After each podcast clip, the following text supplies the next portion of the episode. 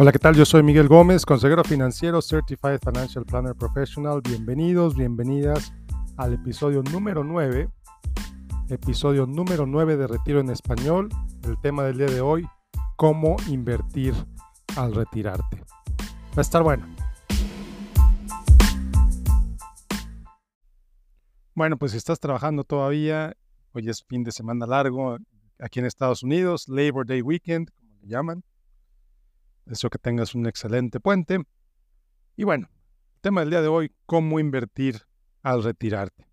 Bueno, antes de empezar, te quiero recordar que este podcast no es asesoría financiera, mucho menos asesoría financiera personalizada. ¿Por qué? Pues porque evidentemente este podcast lo escucha gente en muchos países.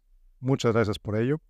Con situaciones de vida muy diferentes, pero aún así, espero que este episodio te sirva cuando estés considerando tus decisiones de inversión. Y por supuesto, espero que este episodio genere una conversación con tu asesor financiero para que entiendas cómo y por qué estás invirtiendo. Bueno, dicho lo anterior, dicho lo anterior, invertir durante el retiro es mucho, muy diferente que invertir para el retiro. Toda tu vida, o al menos por unos cuantos años, has invertido para tu retiro. Esto has hecho lo que se conoce en la industria como la etapa de acumulación. Así le llamamos en la industria financiera. Todos los, todo el tiempo que estás ahorrando para tu retiro le llamamos etapa de acumulación. Quizás lo has hecho de manera disciplinada, quizás has acumulado una cantidad interesante con la cual piensas vivir al jubilarte, quizá tienes cuentas por todos lados, esto es bastante normal. Gente que deja de trabajar e-, en una empresa, se cambia a otra, deja su 401k en la empresa anterior, se cambia a otra, en esa nueva empresa deja otra vez el 401k y de pronto resulta que tienen planes de retiro por todos lados, cuentas de retiro por todos lados.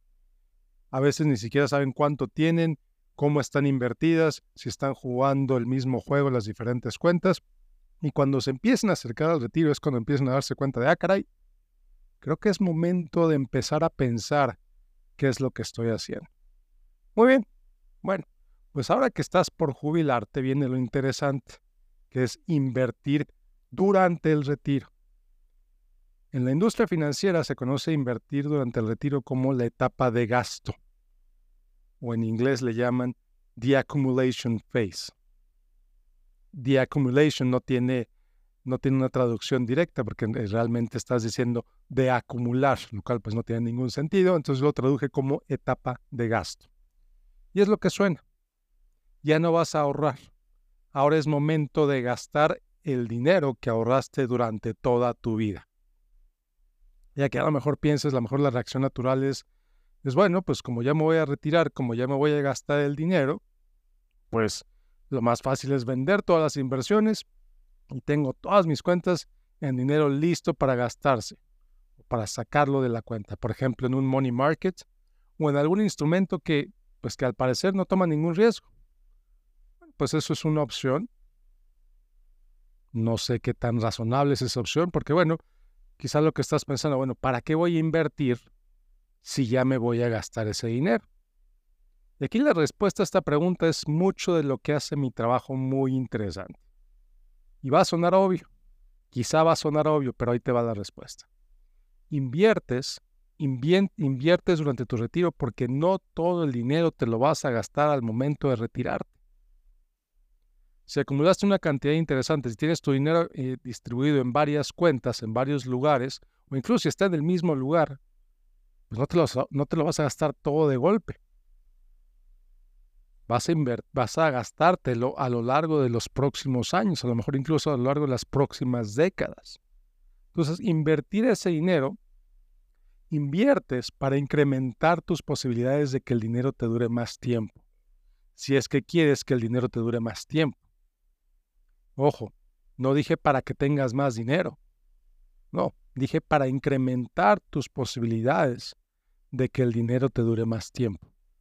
¿Por qué? Porque no hay forma de garantizar, no hay forma de decirte con 100% certeza que si lo inviertes no vas a tener pérdidas o que si lo inviertes no vas a incurrir en riesgos. Toda inversión, aquí te lo digo con toda claridad, toda inversión tiene riesgos.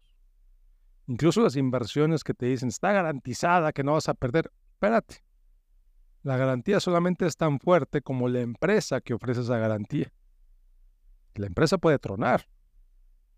Entonces, independientemente de cómo inviertas, por el simple hecho de invertir, estás tomando un riesgo o estás tomando muchos riesgos dependiendo de la inversión. Y ojo, si no inviertes, también estás tomando riesgos. ¿Cuál es el riesgo principal? La inflación. Entonces, inviertes también para que tu dinero no pierda valor ante la inflación. O inviertes para que tu dinero siga trabajando aunque tú ya no lo hagas. Y aquí oye, es, es la palabra más cliché que existe en la industria financiera. Deja que tu dinero trabaje por ti. Pues sí, es cliché, pero es realidad también. Tu dinero te sigue generando intereses, te sigue generando ganancias cuando tú estás haciendo lo que tú quieras con tu retiro. Tu dinero sigue ahí, generándote más dinero. Y como te dije hace un momento, estás invirtiendo para los próximos 10, 15, 20 o incluso 30 años o más. Si resulta que quieres dejar una herencia, por ejemplo, entonces estás invirtiendo para tus próximos 30 años, pero también para el dinero que vas a heredar. Entonces, si le des invertir para el largo plazo, porque bueno, al menos asumimos que tu retiro va a durar un largo plazo, pues ¿cómo se invierte ese dinero? Ya quedamos claro que sí es importante invertirlo. Bueno, ¿cómo lo invertimos? Bueno, pues la respuesta es otra, otra cosa que hace que mi trabajo sea interesante. La respuesta inicial a la pregunta es ¿cómo invierto mi dinero en el retiro? Es depende. Depende. Lo siento mucho, pero es depende. ¿De qué depende? Como hay alguna canción por ahí. Bueno, pues depende. Número uno, de cuánto dinero tienes invertido. Eso es lo, que sienta las bases. Si tienes una cantidad de siete cifras, no lo vas a invertir lo mismo que el que tiene 50 mil dólares para tu retiro. Se invierte totalmente diferente. Segundo, ¿cuánto piensas gastar cada año? ¿Cuánto piensas gastar cada año? O sea, si tienes, vamos a decir, un millón de dólares, ¿cuánto de ese millón vas a gastar cada año? O dos millones, o tres millones, o lo que sea. ¿Cuánto vas a gastar de ese dinero cada año? vas a gastar 5%, 4%, 3%, 10%. Depende de cuánto vas a gastar, es también cómo se va a invertir. También bien importante, la manera en que inviertes también depende de qué otras metas tengas. Hace un momento decía que a lo mejor quieres invertir para, tu, para una herencia. O si piensas donar dinero a alguna organización, pues también se invierte de manera diferente. Y otro bien importante que ya lo había mencionado en otro de los episodios es qué otras fuentes de ingreso vas a tener en tu retiro. ¿Vas a recibir seguro social? ¿Vas a recibir alguna pensión? ¿Vas a recibir los dos? ¿Qué más activos, qué otras fuentes de ingreso vas a recibir cuando te jubiles? Es decir, ¿qué tanto vas a depender de tu portafolio para mantener tus gastos de vida? Y por último, y aquí no por ser el último es menos importante, es cuánto riesgo quieres tomar, cuánto riesgo puedes tomar y cuánto riesgo necesitas tomar. Este es un tema importantísimo, para el cual yo creo vamos a tener un episodio especial. Vamos a hablar específicamente sobre el riesgo al invertir. Pero bueno, ya entendiendo todo lo anterior, ya que entendiste todos esos dependes, ya que los revisaste, ya que los pusiste en consideración, ya que los pensaste, etcétera, ya que los discutiste con tu asesor financiero, bueno, entonces ya es posible construir un portafolio diversificado. Y ese portafolio podría incluir una mezcla de instrumentos de, riesgo relativamente alto y otros de relativamente bajo riesgo. A lo mejor pueden ser fondos de inversión que inviertan en acciones y fondos de inversión que inviertan en bonos. Aquí también, dependiendo del tamaño de tu portafolio, también a lo mejor sería buena idea evaluar si es buena idea invertir directamente en bonos, certificados de depósito, bonos de gobierno, etcétera, o no. Eso es totalmente dependiendo del portafolio, porque si quieres comprar bonos, pero tu, tu compra son 10 mil dólares, pues te va a salir muy caro comprar ese bono. Entonces, generalmente no es buena idea comprar bonos pequeños. ¿Ok? Bueno, entonces, Dicho todo lo anterior, dependiendo de tu situación, a lo mejor tu portafolio podría tener 60% en bonos o 60% en instrumentos de bajo riesgo y 40% en acciones, por ejemplo. O a lo mejor 50 y 50, 50% en bonos, 50% en acciones.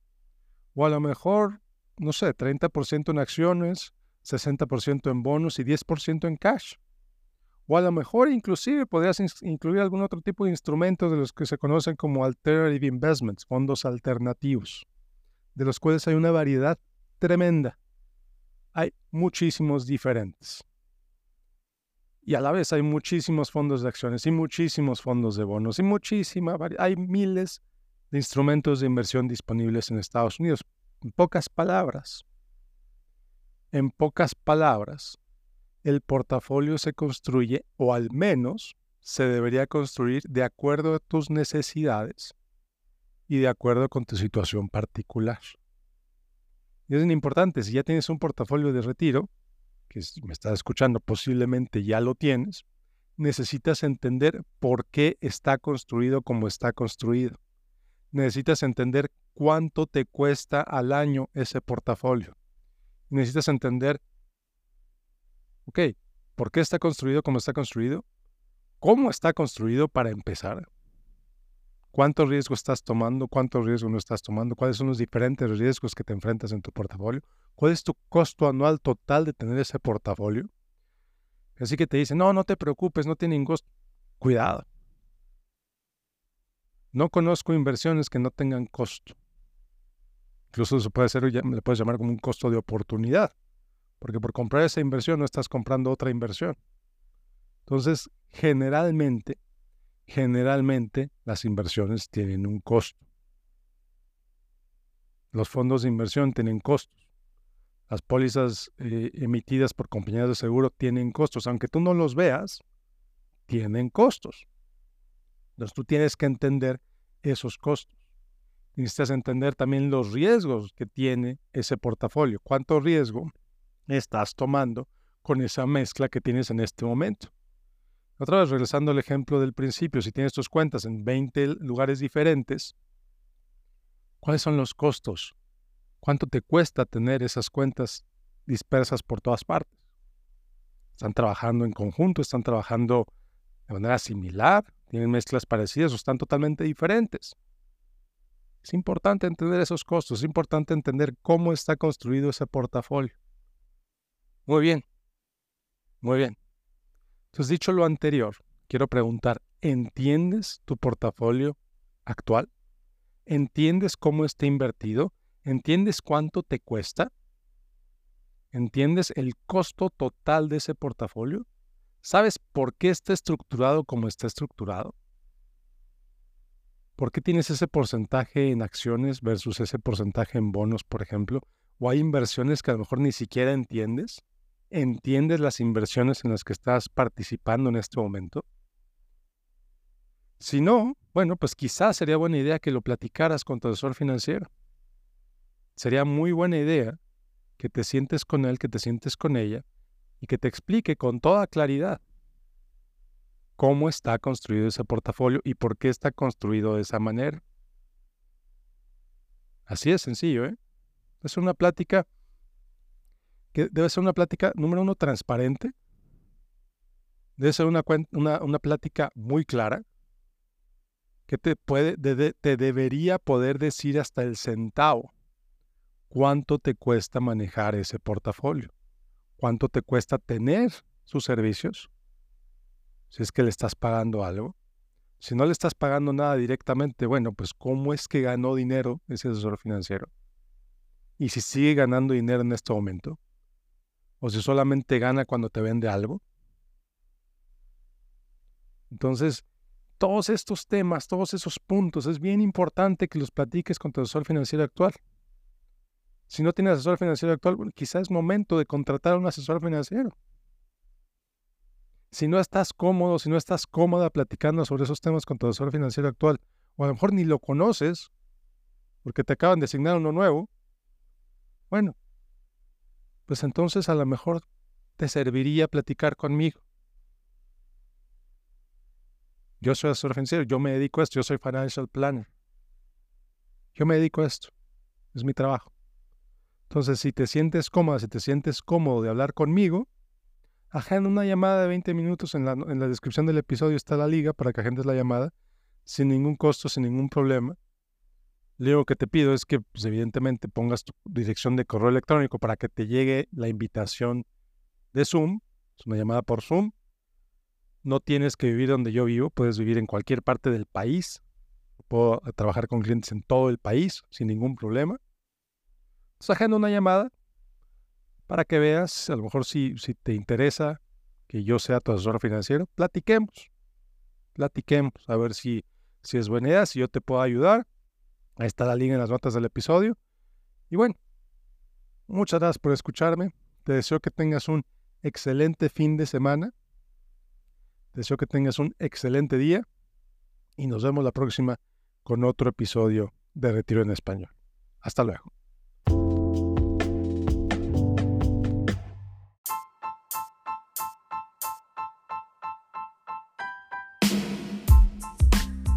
Bueno, pues espero que este podcast te haya servido, espero que este episodio te haya gustado. Si ese es el caso, te pido por favor dos cosas. La primera, que lo compartas con más gente en WhatsApp, en Facebook, como tú quieras.